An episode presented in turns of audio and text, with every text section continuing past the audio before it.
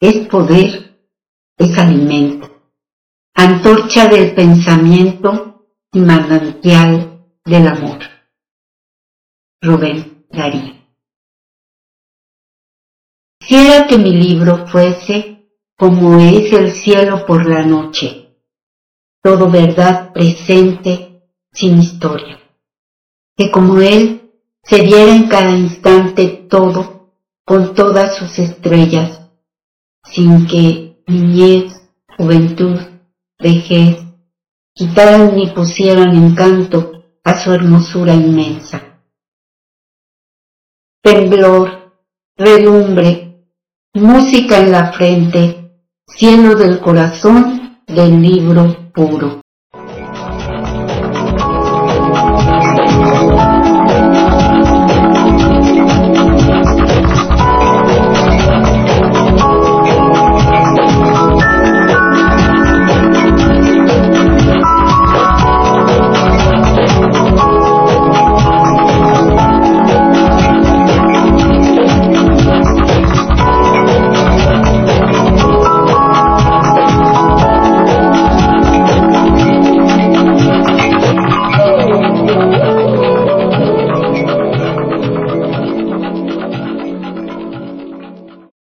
Leer, vivir la vida que otros soñaron, leer el alma olvida las cosas que pasaron.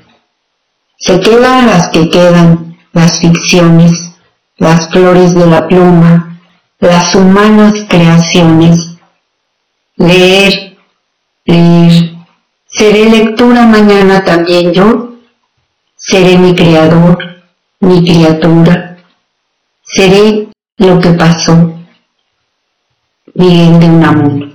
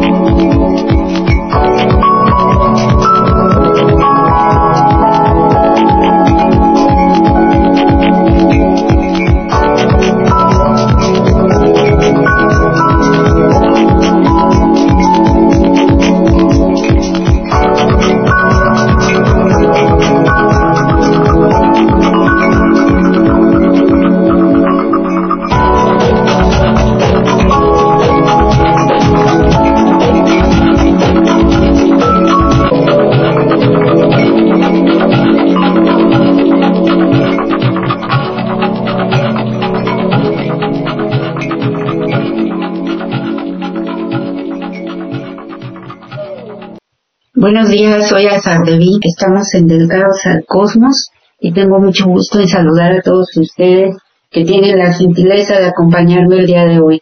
Hoy es jueves 24 de agosto del 2023.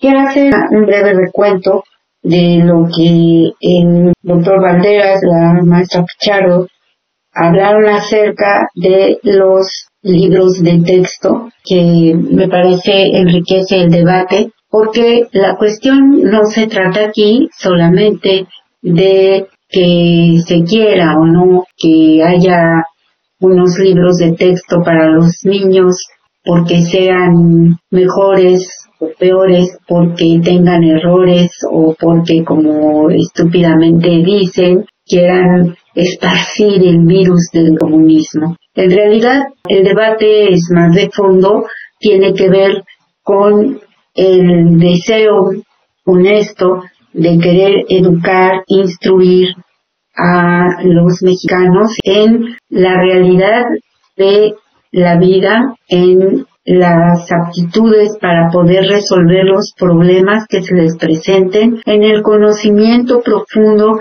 de su naturaleza, de su historia, de las artes, las ciencias y la cultura en general. Y esto no es fácil, hacerlo desde temprana edad y de una manera en que realmente el educando pueda adquirir la destreza, las habilidades que se requieren para seguir aprendiendo, pero además el gusto por este aprendizaje. En lo personal, es la primera vez que yo escucho de las personas que están al frente de una Secretaría de Educación Pública, de una elaboración de libros de texto para los niños, para los jóvenes, que manifiesten el deseo de que la infancia, la adolescencia sea feliz en el proceso de enseñanza-aprendizaje y se prepare para ser feliz en la vida. Y a mí me parece que eso en sí mismo es un gran adelanto, sobre todo porque va acompañado no solo de la expresión de los buenos deseos, sino de la elaboración de un material que les va a permitir precisamente a esta infancia, a esta adolescencia, tener los instrumentos necesarios para enfrentarse al mundo y que además lo van a poder disfrutar, que desde pequeños van a poder entender una serie de conceptos que hasta antes parece ser les estaban vedados o se pretendía que les estuvieran vedados. Por eso, antes de entrar al tema de la ideologización, el que ideologice y desideologice será un buen desideologizador, si me salgo.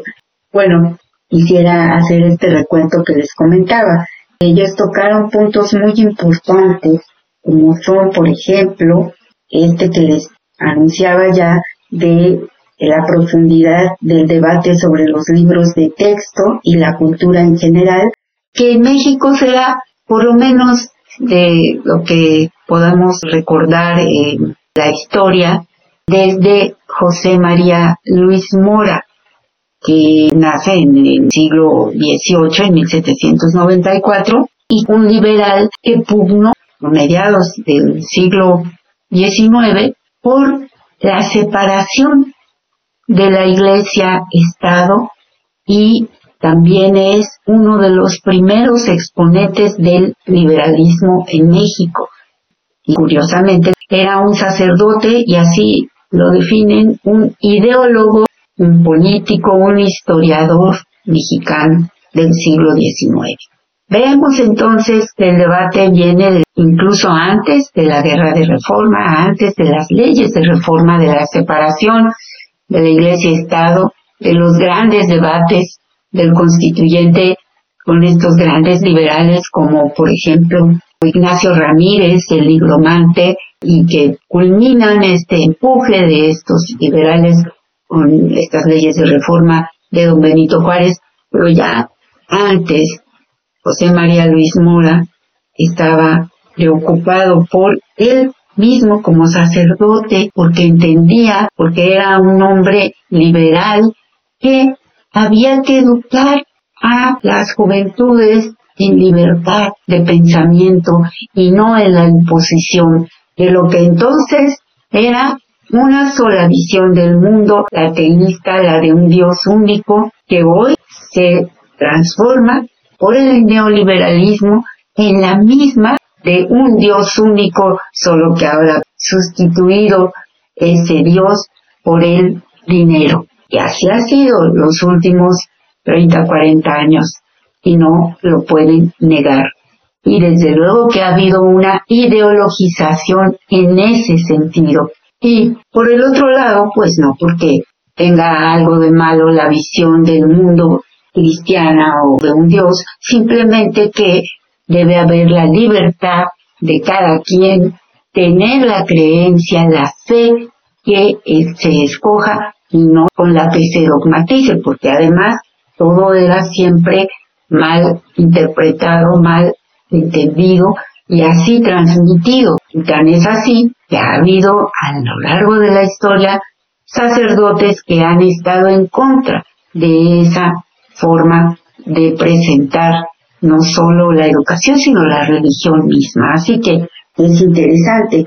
Y por otra parte, también es este debate de fondo de si queremos una cultura liberadora o un dogma en todo lo que tenga que ver con nuestras ideas en la vida. Y por supuesto que hoy aquellos de siempre, la derecha, y los que detentan el poder económico, prefieren, ellos sí, ideologizar a las juventudes en la adoración al sistema económico capitalista y al dinero, a la competencia y a todas estas ideas que crean en la gente la idea de que debe haber ricos y pobres porque así es la vida, así es el mundo, algunos se atreven a decir porque así lo quiso Dios, y para que la gente no busque la manera de salir de ese tipo de existencia, pero además ni siquiera se le provee de las oportunidades. Entonces, hoy que esto es diferente, que se quiere educar en libertad y haciendo que las juventudes accedan a todos los conocimientos, entonces, claro, no les gusta. ¿Y qué hacen? Utilizar las estrategias, las artimañas que siempre les han gustado, como es violentar, mentir, recurrir a la destrucción y hasta la quema de libros. Y entonces dicen dos cosas muy importantes que tenemos que entender. Si la ideología es todo aquello que hace mella en la mente de las personas, ¿qué más ideologizante que la televisión, que las redes sociales mismas y que la propia escuela, porque al fin y al cabo es ahí el campo de cultivo en el que se encuentran los jóvenes, los niños, que intercambian ideas, se comunican. Y por otra parte, algo muy importante de decir, qué horror el socialismo y el comunismo. Y se pone al descubierto su enorme hipocresía porque los grandes logros en nuestras leyes, los grandes avances sociales debidos a la constitución política de los Estados Unidos mexicanos se deben justamente al socialismo.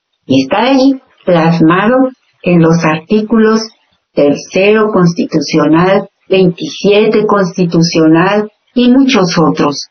También se mencionaban los que tienen que ver con la reducción de las jornadas laborales que eran extenuantes, solo ocho horas, que podrían y deberían ser menores. Lo he hablado aquí ya, de los bullshit jobs, de la posibilidad de reducir la semana laboral, las horas laborales y de además poder pagar un ingreso a todo el mundo.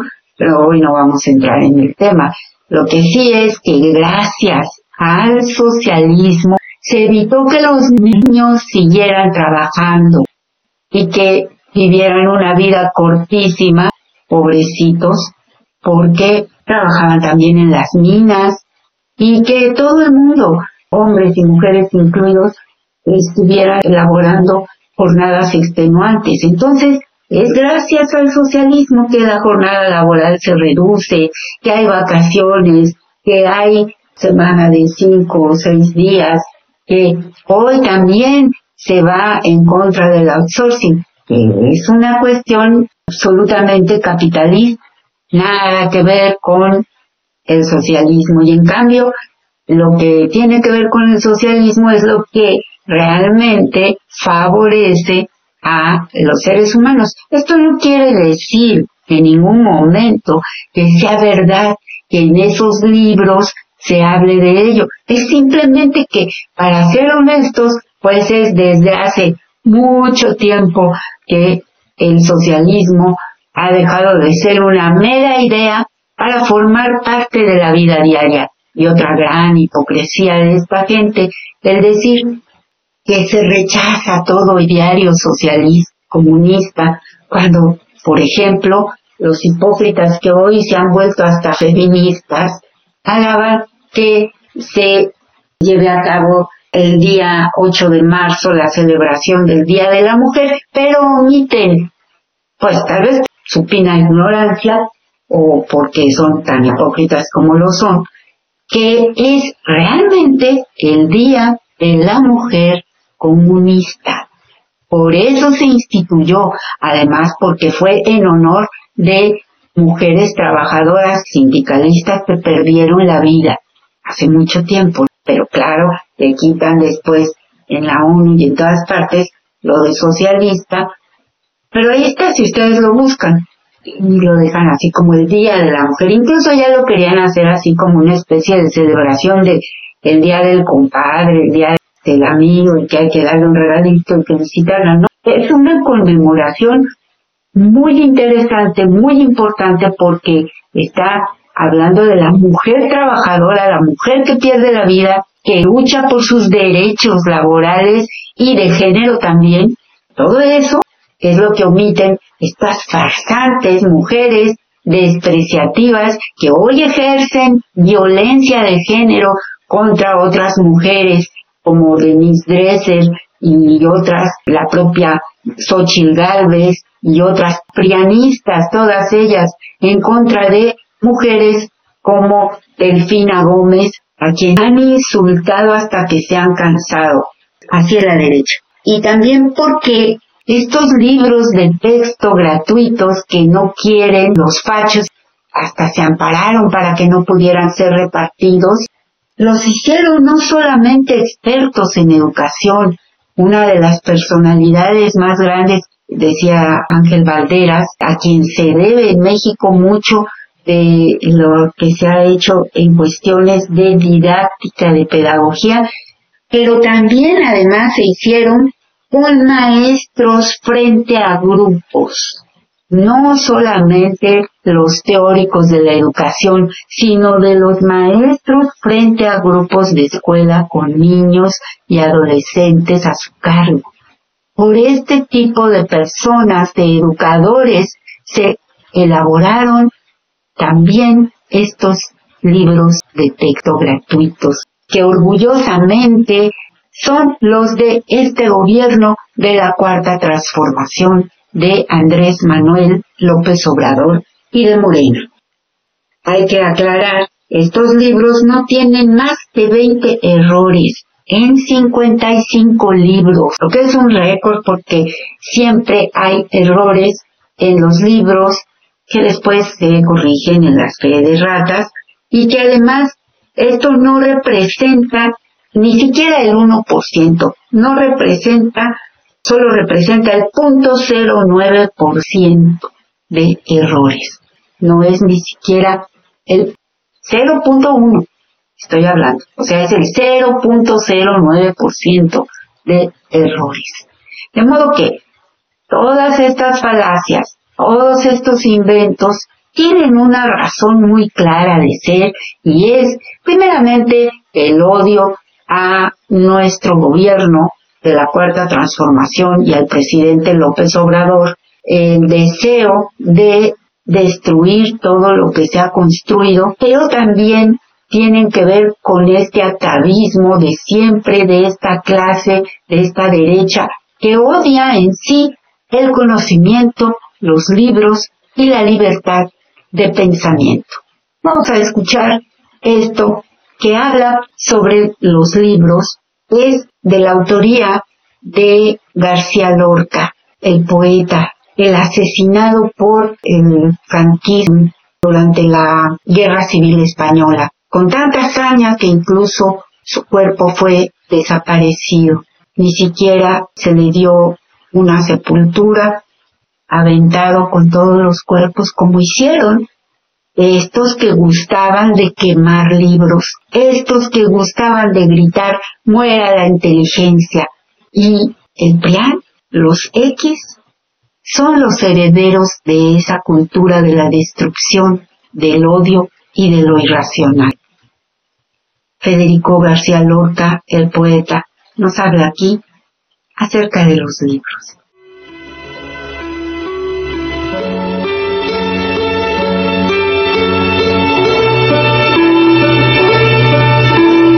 Nadie se da cuenta al tener un libro en las manos, el esfuerzo, el dolor, la vigilia, la sangre que ha costado. El libro es, sin disputa, la obra mayor de la humanidad. Muchas veces un pueblo está dormido como el agua de un estanque en un día sin viento. Ni el más leve temblor turba la ternura blanda del agua. Las ranas duermen en el fondo y los pájaros están inmóviles en las ramas que los circundan. Pero arrojad de pronto una piedra veréis una explosión de círculos concéntricos, de ondas redondas que se dilatan atropellándose unas a las otras y se estrellan contra los bordes. Veréis un estremecimiento total de agua, un bullir de ranas en todas direcciones, una inquietud por todas las orillas y hasta los pájaros que dormían en las ramas umbrosas saltan disparados en bandadas por todo el aire azul. Muchas veces un pueblo duerme como el agua de un estanque en un día sin viento y un libro o unos libros pueden estremecerlo e inquietarle y enseñarle nuevos horizontes de superación y concordia. ¿Y cuánto esfuerzo ha costado al hombre producir un libro? ¿Y qué influencia tan grande ejercen, han ejercido y ejercerán en el mundo? Ya lo dijo el sagacísimo Voltaire, todo el mundo civilizado se gobierna por unos cuantos libros, la Biblia, el Corán, las obras de Confucio y de Zoroastro. Y el alma y el cuerpo, la salud, la libertad y la hacienda se supeditan y dependen de aquellas grandes obras. Y yo añado, todo viene de los libros. La Revolución Francesa sale de la enciclopedia y de los libros de Rousseau, y todos los movimientos actuales, societarios, comunistas y socialistas, arrancan de un gran libro, del Capital de Carlos Marx. Pero antes de que el hombre pudiese construir libros para difundirlos, qué drama tan largo y qué lucha ha tenido que sostener. Los egipcios, además de escribir en las puertas de sus prodigiosos templos, escribieron sobre unas largas tiras vegetales llamadas papiros que enrollaban. Aquí empieza el libro propiamente dicho. Como Egipto prohibiera la exportación de esta materia vegetal y deseando las gentes de la ciudad de Pérgamo tener libros y una biblioteca, se les ocurrió utilizar las pieles secas de los animales para escribir sobre ellas, y entonces nace el pergamino, que en poco tiempo venció al papiro y se utiliza ya como única materia para hacer libros hasta que se descubre el papel. Mientras cuento esto de manera tan breve, no olvidar que entre hecho y hecho hay muchos siglos. Pero el hombre sigue luchando con las uñas, con los ojos, con la sangre, por eternizar, por difundir, por fijar el pensamiento y la belleza. Cuando a Egipto se le ocurre no vender papiros porque los necesitan o porque no quieren, ¿quién pasa en Pérgamo noches y años enteros de luchas hasta que se le ocurre escribir en la piel seca de animal? ¿Qué hombre o qué hombres son estos que en medio del dolor buscan una materia donde grabar los pensamientos de los grandes sabios y poetas? No es un hombre, sino cien hombres. Es la humanidad entera la que les empujaba misteriosamente por detrás. Entonces, una vez ya con pergamino se hace la gran biblioteca de Pérgamo, verdadero foco de luz en la cultura clásica, y se escriben los grandes códices, Diodoro de Sicilia dice que los libros sagrados de los persas ocupaban en pergaminos nada menos que mil doscientas pieles de buey. Toda Roma escribía en pergaminos. Todas las obras de los grandes poetas latinos, modelos eternos de profundidad, perfección y hermosura, están escritas sobre pergamino. Sobre pergaminos brotó el arrebatado lirismo de Virgilio, y sobre la misma piel amarillenta brillan las luces densas de la espléndida palabra del español Séneca. Pero llegamos al papel. Desde la más remota antigüedad el papel se conocía en China. Se fabricaba con arroz. La difusión del papel marca un paso gigantesco en la historia del mundo. Se puede fijar el día exacto en que el papel chino penetró en Occidente para bien de la civilización. El día glorioso que llegó fue el 7 de julio del año 75 de la era cristiana.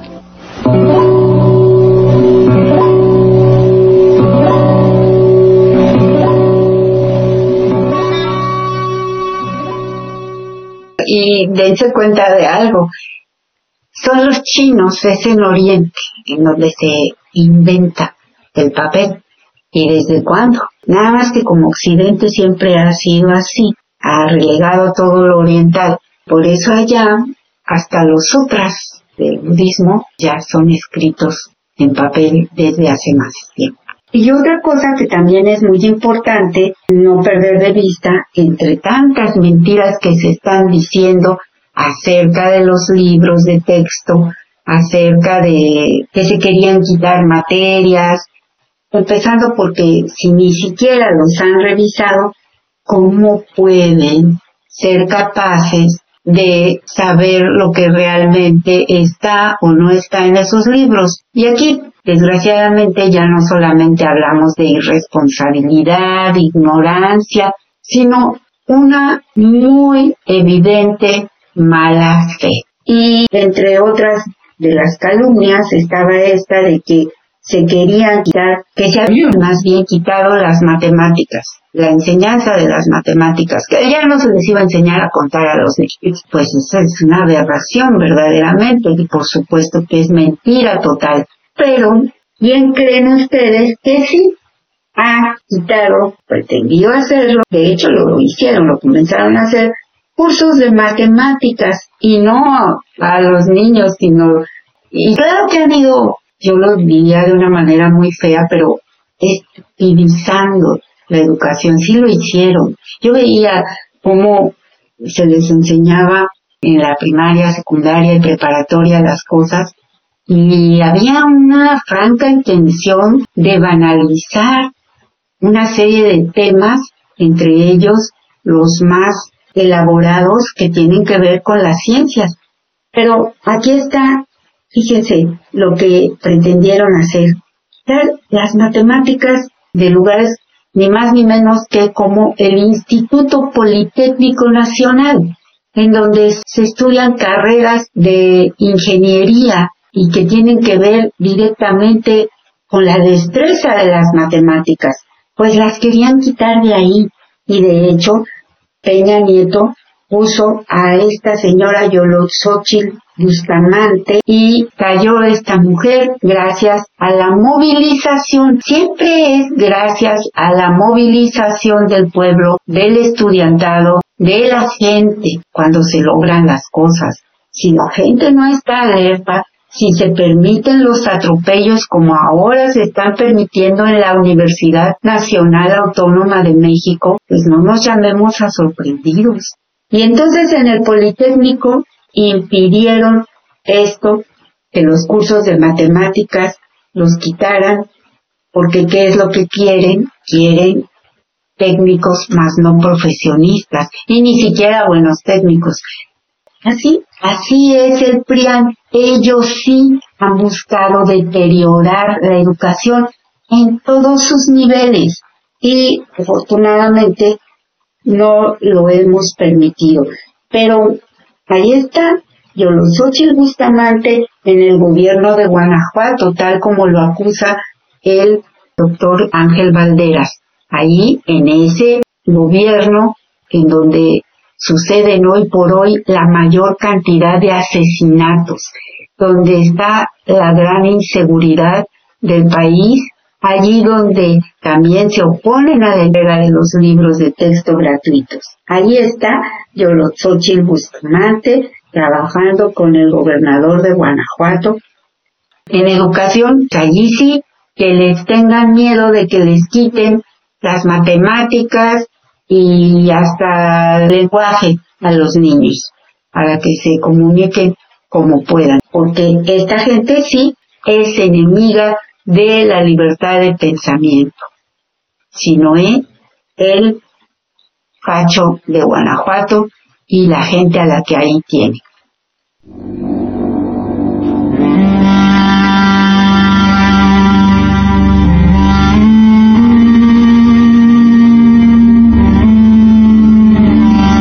Radio AMLO.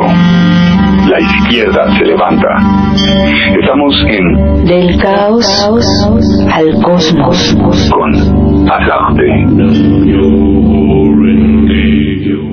por el bien de todos, Eh, la izquierda, por desgracia, también salieron a relucir las ambiciones vulgares de algunos.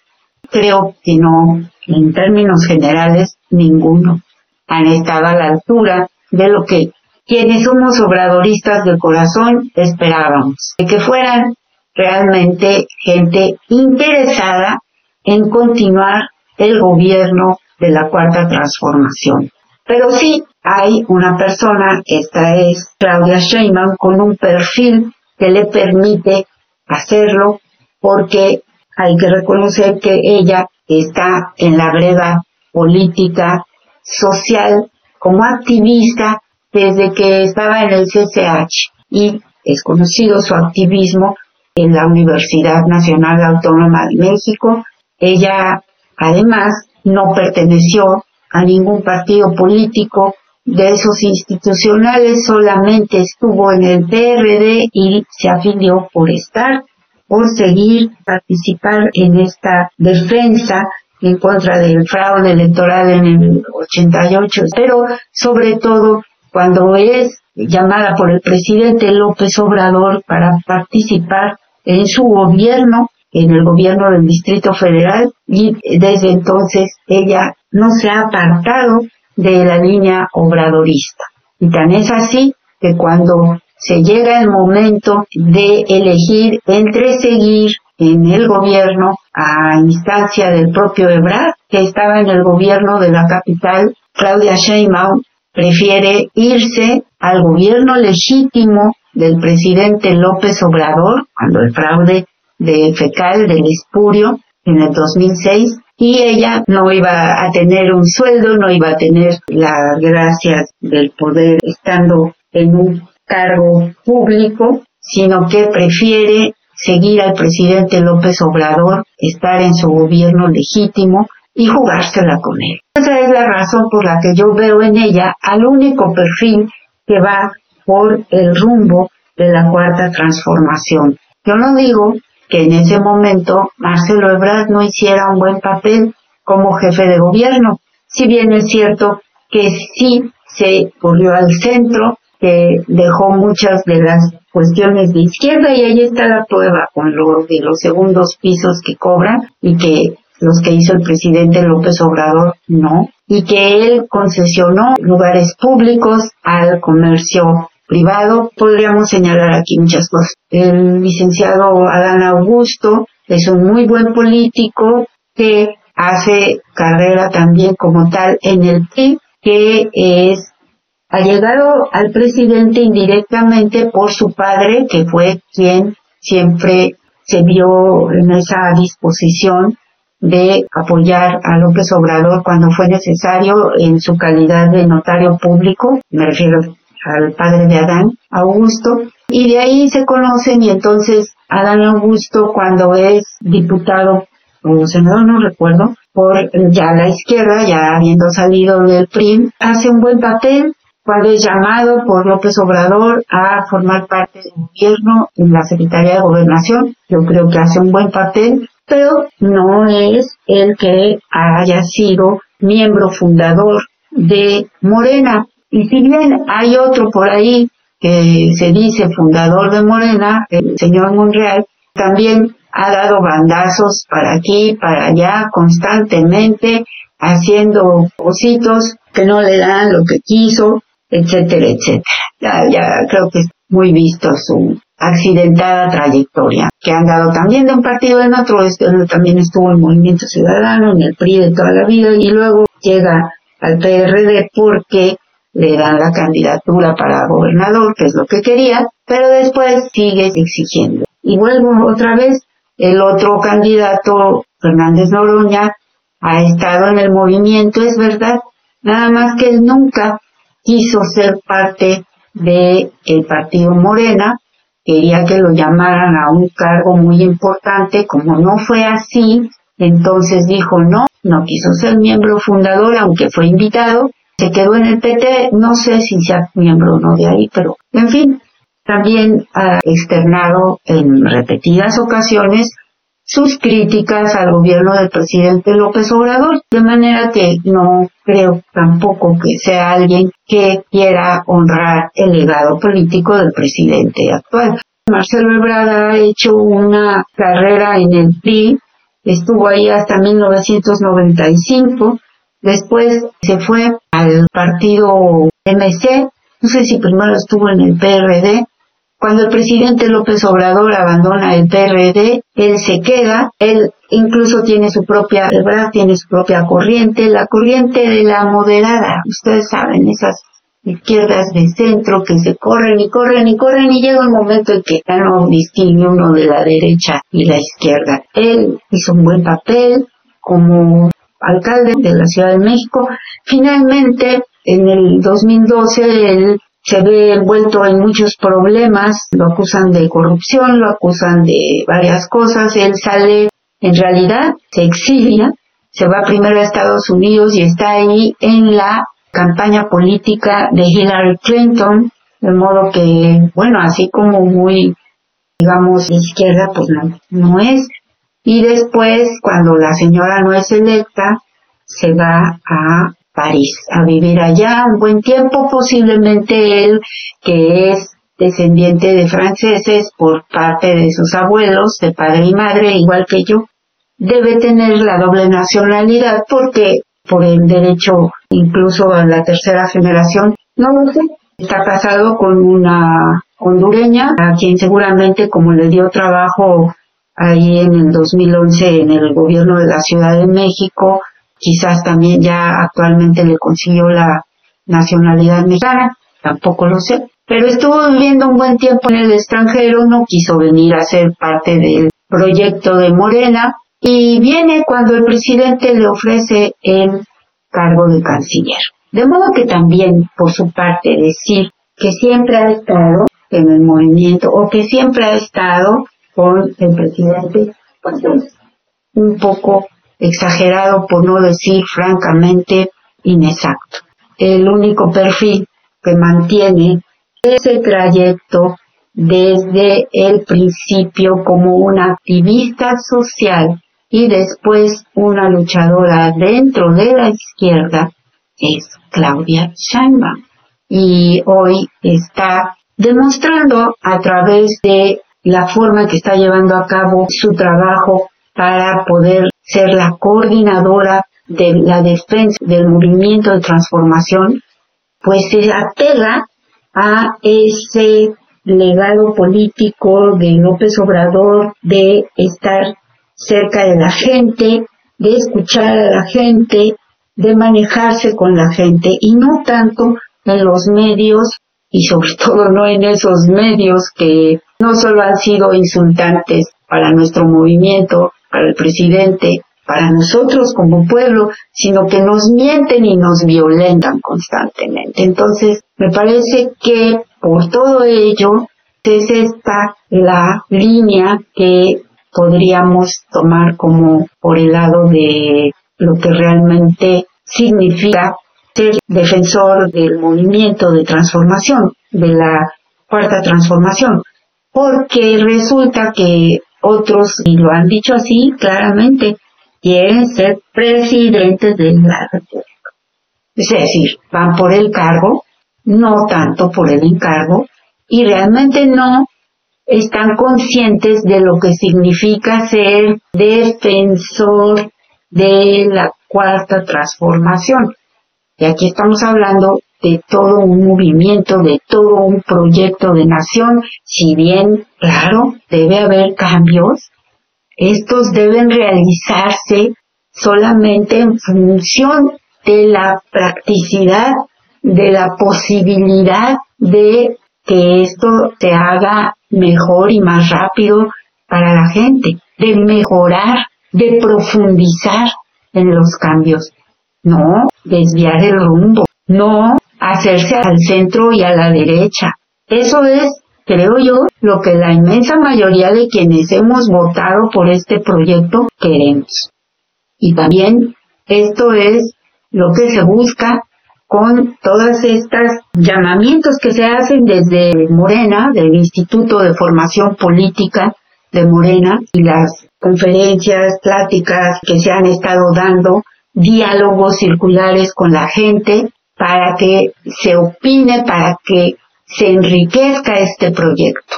Sobre lo mismo estamos tratando, hay gente ahí que hoy mismo colabora con el proyecto de nación del presidente, como el doctor López Gatel, y creo que esto nos da la confianza de saber que lo que se ha estado haciendo bien se va a seguir haciendo y se va a mejorar y se va a profundizar.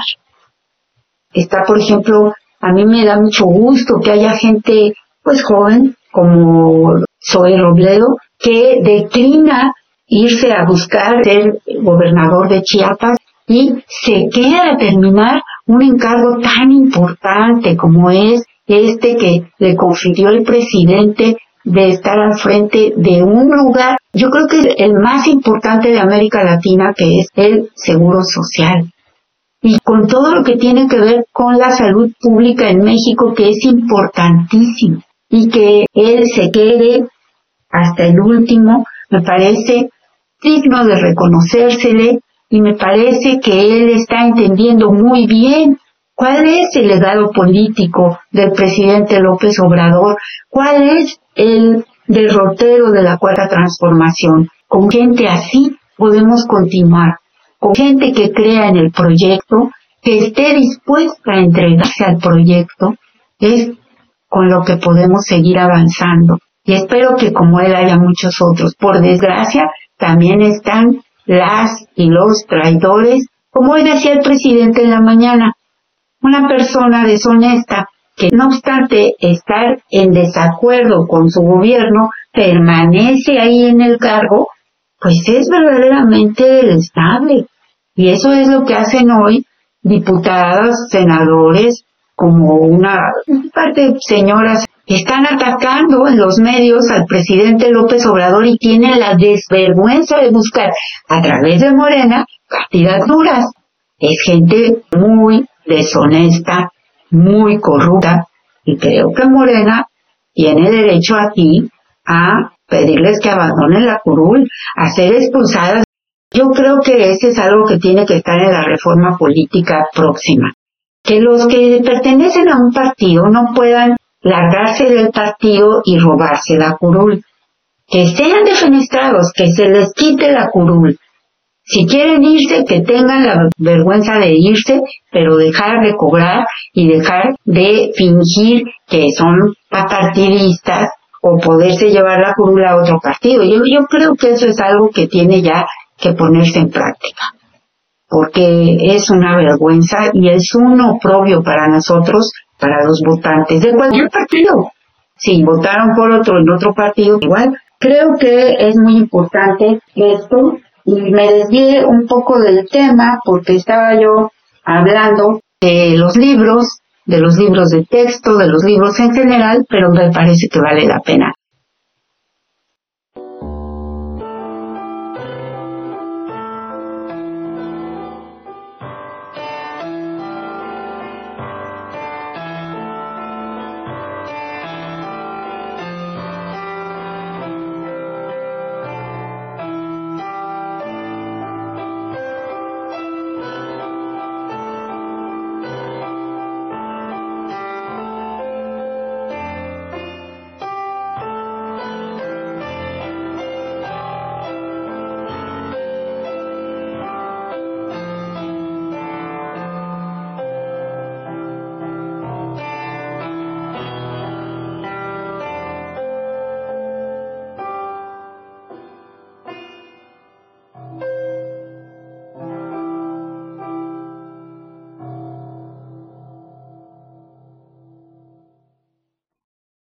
es muchísimo, ¿no? Es un bombardeo de mentiras en los medios convencionales. Todo esto porque están enojados los dueños de estos instrumentos de presión y de chantaje, porque antes eran los dueños de México, se sentían los dueños de México y hacían jugosísimos negocios al amparo del poder público. No utilizaban los medios para informar, sino para chantajear en una guerra sucia de mentiras y calumnias contra el gobierno que represento. A ver que me ayude la gente. Vamos a consultar. Tendríamos que destinar de 100 a 200 mil millones de pesos al año. De 100 a 200 mil millones. Porque no es nada más la publicidad, son los contratos. Porque tienen empresas constructoras. Venden desde un tornillo hasta una plataforma petrolera, pasando por un, una aspirina. Venden todo equipos de cómputos, cámaras, hacen aeropuertos, desde luego carreteras, hospitales, reclusorios y cobran no tres veces más, cinco, diez veces más, extorsionan. Entonces, ¿qué opina la gente? ¿Les entregamos los 100, 200 mil millones del presupuesto o aguantamos? Presidente, aguanta. Entonces, ¿qué opina la gente? ¿Les entregamos los 100, 200 mil millones del presupuesto o aguantamos? Presidente, aguanta, el pueblo se levanta. sí, vamos a aguantar, vamos a resistir, porque no llegamos aquí para hacer lo mismo. Y además hemos demostrado que si todo ese dinero, todo lo robado, se ahorra y se le destina al pueblo, a la gente más necesitada, en pensiones para adultos mayores, en becas para estudiantes, en apoyo a los campesinos, a los pescadores, atender a los jóvenes con esos recursos. Yo les decía que en el tiempo que llevamos, solo el programa jóvenes construyendo el futuro ha significado una inversión de 100 mil millones de pesos, precisamente. Hablamos de 100 mil a 200 mil. 100 mil millones de pesos. Para tener una idea, en todo el periodo neoliberal, en 36 años, porque hicimos la cuenta, solo le destinaron a los jóvenes 7 mil millones de pesos, en 36 años. Y en el tiempo que llevamos, 5 años, 100 mil millones. Imagínense ustedes todo el dinero que le ha entregado este gobierno en solo en estos años nada más de gobierno, cinco, menos de cinco por el tiempo, ¿no? En que se comenzó a implementar a los jóvenes. Lo que en 30 años nunca se les dio más. Y en cambio todo ese dinero se entregaba a los medios. Por eso están tan enojados. Por eso tanta rabia. Por eso tantas mentiras. A los medios ya todas estas gentes que se decían intelectuales, científicos, eran sus negocios. El gobierno estaba pagando para que toda esta gente se mantuviera a raya. Y entonces, como dicen, robaba y dejaba robar. Pues aún les daba, se robaba del erario para dárselos. Entonces, el presidente tiene mucha razón, más vale aguantar. ¿Quién tendrá la templanza de quienes aspiran a ocupar la silla presidencial, no a defender el proyecto de nación? ¿Ustedes creen que esas personas cuyo objetivo en la vida es ocupar la presidencia aguanten? ¿O que echen mano de estos recursos porque ya han dicho que hay que ser muy amigos de los gobiernos extranjeros. Decía Malu Mitchell, la señora que es bastante torpe e inepta, que es así como una especie de coordinadora de campaña del señor Ebrard, que había que ser amigo de los gobiernos como si hoy el presidente se enfrentara, se confrontara, no, solo que el presidente está enfocado en los problemas, los grandes problemas nacionales. No va a andar yendo y viniendo a todas partes del mundo y haciendo relaciones públicas. Para eso tenía el canciller. Entonces, no es verdad que se necesite eso, ni tampoco se necesita estarle dando dinero a la prensa vendida, ni a todos estos grupos de gente que hoy están prendidos de la yugular del presidente López Obrador y de la cuarta transformación. Pero yo me pregunto si la gente cuyo centro aspiracional es ocupar la silla presidencial tendrá el valor, la templanza, la temeridad de soportar. Yo francamente creo que. Y lo están demostrando ahora mismo. Por eso creo que la única que da avisos de hacerlo en ese sentido, de resistir eso por convicción, porque en ese tenor se ha movido todo este tiempo, es Sheinbaum. Aunque desde luego, para eso tenemos la revocación de mandato. Yo creo que hay que pensar con mucha frialdad en lo que a este país conviene y regresar a lo que ya vivimos, me parece que no es sabio. Ha costado mucho trabajo, seguirá costando trabajo. Pero si realmente, como dicen, y creo que es verdad, porque yo veo que hay mucha gente que, ahí están las encuestas, más del 60% cuando menos. Algunas hasta se van al 70 y hasta el 80% de la gran aceptación que tiene el presidente López Obrador. Si hay tal cariño, aceptación, porque yo creo que por lo menos en un 60 sí hay verdadero cariño hacia el presidente, entendamos que si queremos hacer honor al legado que nos ha entregado, no podemos dejar en manos de alguien que no tenga la firmeza para mantenerse del lado izquierdo y defender el proyecto de nación porque no se trata aquí de nada más llegar a ocupar la presidencia. Creo que tenemos que ser muy cuidadosos, muy objetivos porque lo que se viene no va a estar fácil, pero el presidente López Obrador, mucha gente dice, ¿quién será su favorito, su favorita? El presidente tiene un solo favorito, y es el pueblo de México, y lo ha dicho hasta el cansancio. Confía en el buen juicio del pueblo de México, en la movilización de la gente, el que se ha politizado y que lo seguirá haciendo. Eso es lo que el presidente cree. Voy a poner este audio a terminar de escuchar una parte de lo que empezamos a oír de Federico García Lorca acerca de el libro.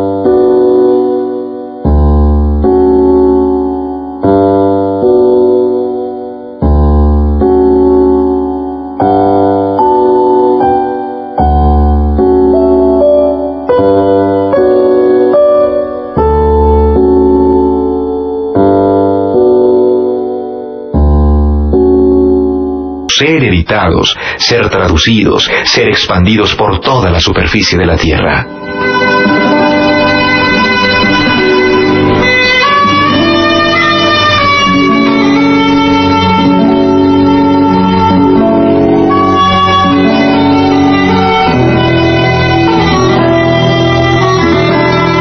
Este es el gran momento del mundo. Es el renacimiento. Es el alba gloriosa de las culturas modernas con las cuales vivimos. Muchos siglos antes de esto que cuento, después de la caída del Imperio Romano, de las invasiones bárbaras y el triunfo del cristianismo, tuvo el libro su momento más terrible de peligro. Fueron arrasadas las bibliotecas y esparcidos los libros.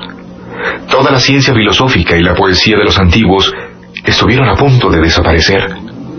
Los poemas homéricos, las obras de Platón, todo el pensamiento griego, luz de Europa, la poesía latina, el derecho de Roma, todo, absolutamente todo. Gracias a los cuidados de los monjes no se rompió el hilo. Los monasterios antiguos salvaron a la humanidad. Toda la cultura y el saber se refugió en los claustros donde unos hombres sabios y sencillos, sin ningún fanatismo ni intransigencia, la intransigencia es mucho más moderna, custodiaron y estudiaron las grandes obras imprescindibles para el hombre. Y no solamente hacían esto, sino que estudiaron los idiomas antiguos para entenderlos, y así se da el caso de que un filósofo pagano, como Aristóteles, influya decisivamente en la filosofía católica. Durante toda la Edad Media, los benedictinos del monte Athos recogen y guardan infinidad de libros, y a ellos les debemos el conocer casi las más hermosas obras de la humanidad antigua. Pero empezó a soplar el aire puro del renacimiento italiano, y las bibliotecas se levantan por todas partes. Se desentierran las estatuas de los antiguos dioses, se apuntalan los bellísimos templos de mármol, se abren academias como la que Cosme de Medicis fundó en Florencia para estudiar las obras del filósofo Platón, y en fin el gran Papa Nicolás V envió comisionistas a todas las partes del mundo para que adquirieran libros y pagaba espléndidamente a sus traductores. Pero con ser esto magnífico, el paso grande lo daba el editor Cristóbal Plantino en Amberes. Era de aquella casita, con su patiecito cubierto de hiedras y sus ventanas de cristales emplumados, de donde salía la luz para todos, con el libro barato y donde se urdía una gran ofensiva contra la ignorancia que hay que continuar con verdadero calor, porque todavía la ignorancia es terrible, y ya sabemos que donde hay ignorancia, es muy fácil confundir el mal con el bien y la verdad con la mentira. Naturalmente, los poderosos que tenían manuscritos y libros en pergamino se sonrieron del libro impreso en papel como cosa deleznable y de mal gusto que estaba al alcance de todos. Sus libros estaban ricamente pintados con adornos de oro y los otros eran simples papeles con letras. Pero a mediados del siglo XV, y gracias a los magníficos pintores flamencos, hermanos Van que fueron también los primeros que pintaron con óleo, aparece el grabado y los libros se llenaron de reproducciones que ayudaban de modo notable al lector. En el siglo XVI, el genio de Alberto Durero lo perfeccionó y ya los libros pudieron reproducir cuadros, paisajes, figuras, siguiéndose perfeccionando durante todo el XVII para llegar en el siglo XVIII a la maravilla de las ilustraciones y la cumbre de la belleza del libro hecho con papel.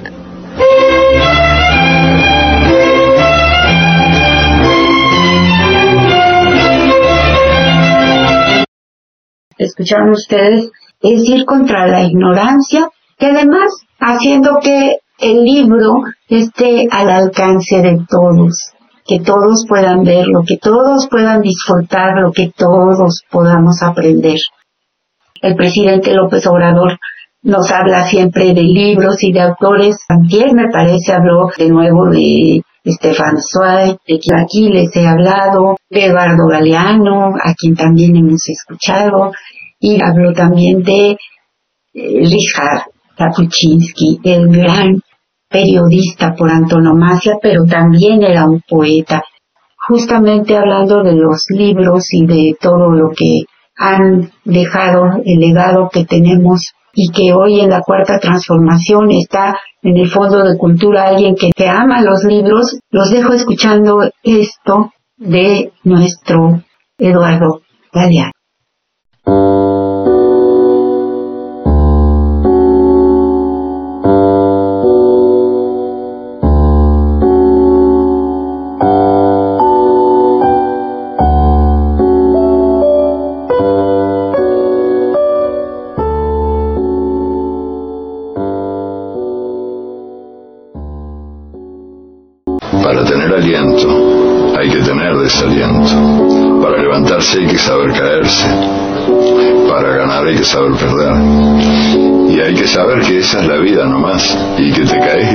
Muchas veces. Y algunos se caen y no se levantan nunca más, que en general son los más sensibles. Los que los más fáciles de lastimar, digamos. La gente a la que más le duele vivir. La gente más sensible, la más vulnerable y en cambio, estos hijos de puta que se dedican a atormentar a la humanidad viven vidas larguísimas, eso no se mueren nunca, tienen una glándula que la verdad que se da bastante poco, que se llama conciencia y que es la que te atormenta por las noches. Creo que ejercicio de la solidaridad cuando se practica de veras en el día a día es también un ejercicio de la humildad que te enseña a reconocerte en los demás y a reconocer la grandeza escondida en las cosas chiquitas, lo cual implica también denunciar la falsa grandeza de las cosas grandotas en un mundo que confunde la grandeza con lo grandote. Hace poco en una entrevista que me hicieron en Madrid, hace bien poquito, un periodista me dijo, Dice, yo leyendo tu libro siento que tú tienes, me dijo, un ojo en el microscopio y otro ojo en el telescopio. y, me, pareció una buena definición, por lo menos, por lo menos de, mis intenciones, de lo que me gustaría hacer escribiendo. Este, ser, capaz de mirar lo que no se mira, lo que merece ser mirado, las pequeñas, las minúsculas cosas de la gente anónima, de la gente que los intelectuales suelen despreciar. Esa, ese micromundo donde yo creo que de veras alienta la grandeza del universo. Y al mismo tiempo ser capaz de contemplar el universo desde de la cerradura, o sea, desde las cosas chiquitas asomarme a las cosas que, que son más grandes, ¿no? A los, a los grandes misterios de la vida, al misterio del dolor humano, pero también al misterio de la, de la humana persistencia en esta manía a veces inexplicable de pelear por un mundo que sea la casa de todos y no la casa de poquitos y el infierno de la mayoría.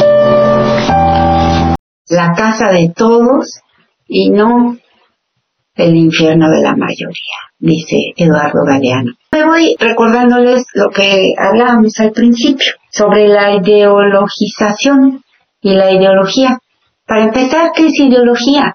La definición es una disciplina filosófica que estudia las ideas, sus caracteres y especialmente su origen, o sea, el origen de las ideas.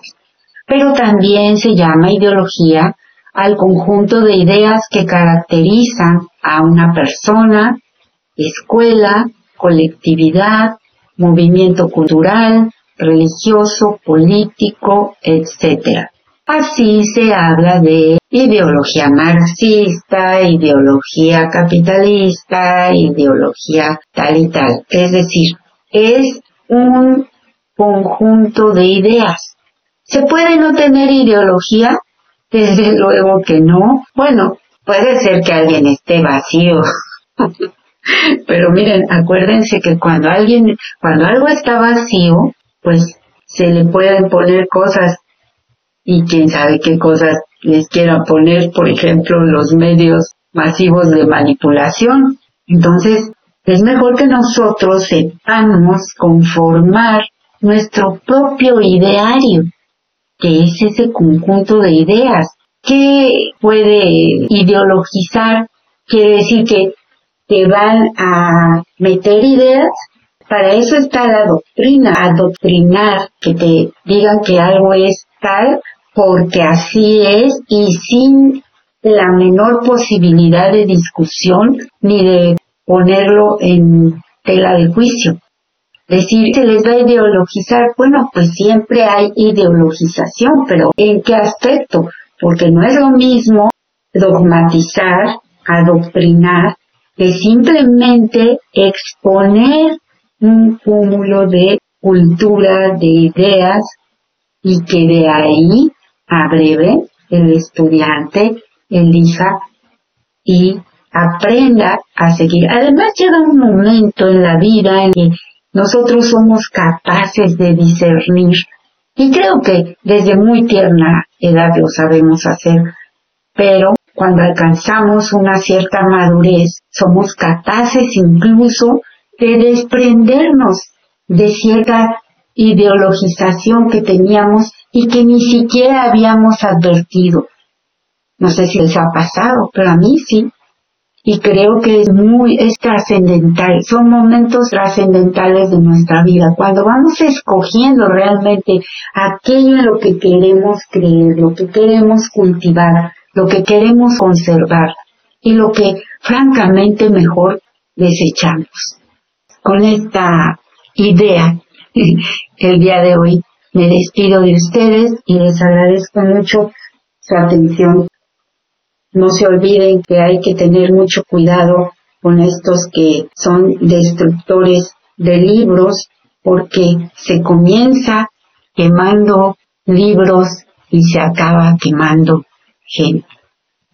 Y por más que quemen los libros, no podrán acabar con las ideas, no podrán acabar con los anhelos de libertad y con el ansia de felicidad a la que todos los seres humanos tienen derecho a aspirar. Gracias por su atención. Hasta la victoria siempre.